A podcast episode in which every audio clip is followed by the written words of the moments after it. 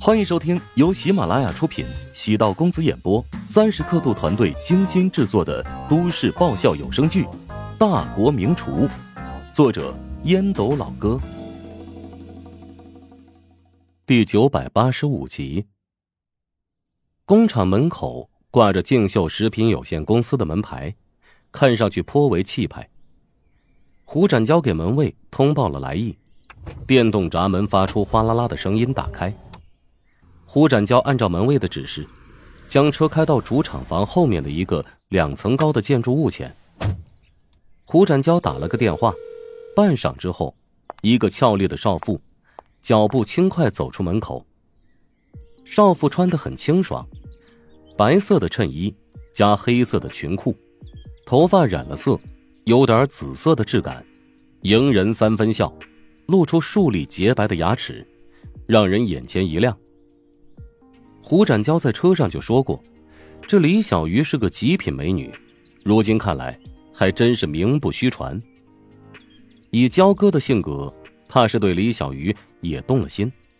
当然，他现在更多的是有心无胆。小鱼姐，给你介绍一下。胡展交还没有来得及说完，李小鱼微笑打断：“ 不用介绍，这位就是赫赫有名的乔帮主吧？”没想到本人比想象中要更加年轻，还真是年少有为啊！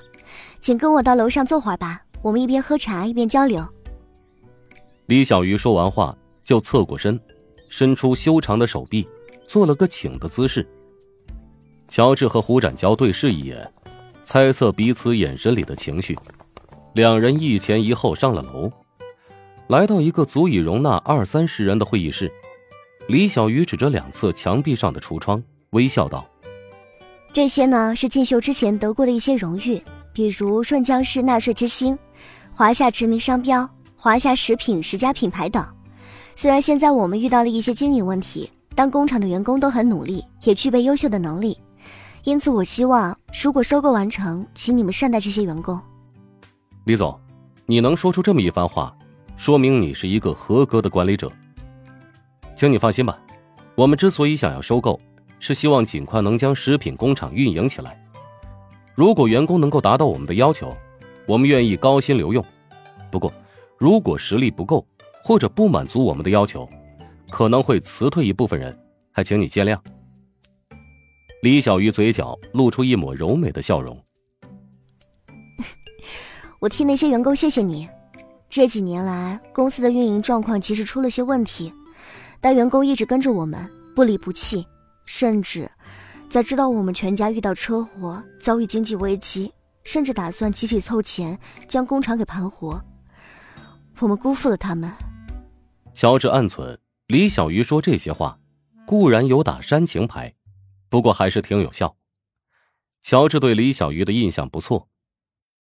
李总，我们今天过来呢，是为了洽谈合适的价格。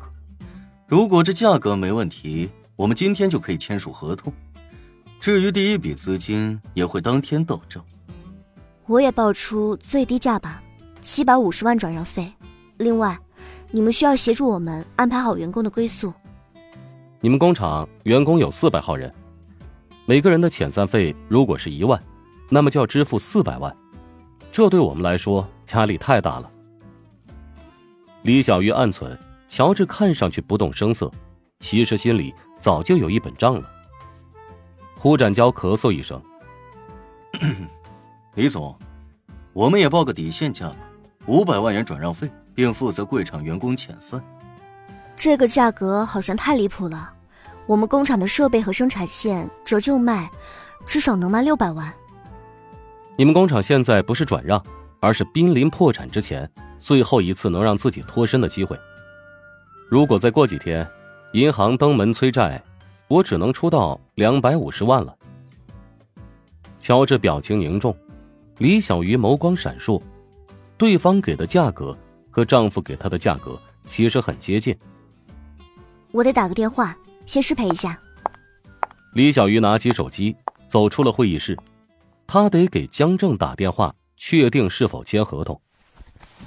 哎，老乔，你是不是喜欢上这个少妇了呀？胡展娇用胳膊捅了一下乔治的腋下，你胡说八道什么呢？我只是觉得这个女人挺不容易的，这么大的工厂，她一个人支撑大局。哎呀，她是挺不容易啊，丈夫高位截肢，估计那事儿肯定不行，岂不是跟守活寡一样了？哎，你这个小黄人，他们又开车了。哎，我只是就事论事。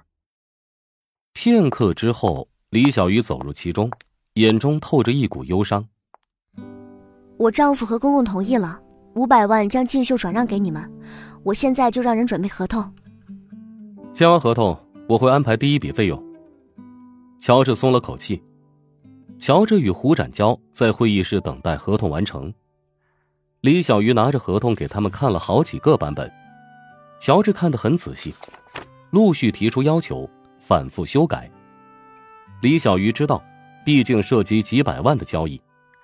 乔治对待合同这么谨慎，也是情理之中，所以极有耐心。乔治又看了一遍最新的合同，问胡展娇：“焦哥，我觉得这个版本的合同没什么问题了，你有没有意见？”你把字都抠出来看了，我哪还能有啥意见？老乔，我是真心佩服你，耐心实在太好了。我们公司的法律顾问都对你钦佩万分。找的几个漏洞很隐蔽，也确实有商讨的价值。乔治从李小鱼手中接过钢笔。那咱们的合同就这么定了，后期可能要举办一个正式的签约会，邀请一些媒体到场进行报道宣传，这对工厂后期有序的恢复经营有好处。还需要我做什么？届时通知一下就好了。虽然这家工厂换了主人，但李小鱼对之还是有感情的。乔治刚在第一份合同上签完字，会议室的门突然被撞开，从外面冲入数人，凶神恶煞的盯着他们。不准签，就算签了也无效。站在最前面的是一个三十来岁的女子，脸上的妆容很浓，眉毛修理的细长，下巴很尖，嘴唇很厚，一副尖酸刻薄的长相。李小鱼皱眉，不悦道：“大姐。”你这是做什么？这件事是江正和爸同意的。你个扫把星，有什么资格站在这儿代表其他人？我是江正的妻子。你现在是江正的妻子不假，但我弟现在高位截瘫，就是个废人。你难道耐得住寂寞，一辈子守活寡？本集播讲完毕，感谢您的收听。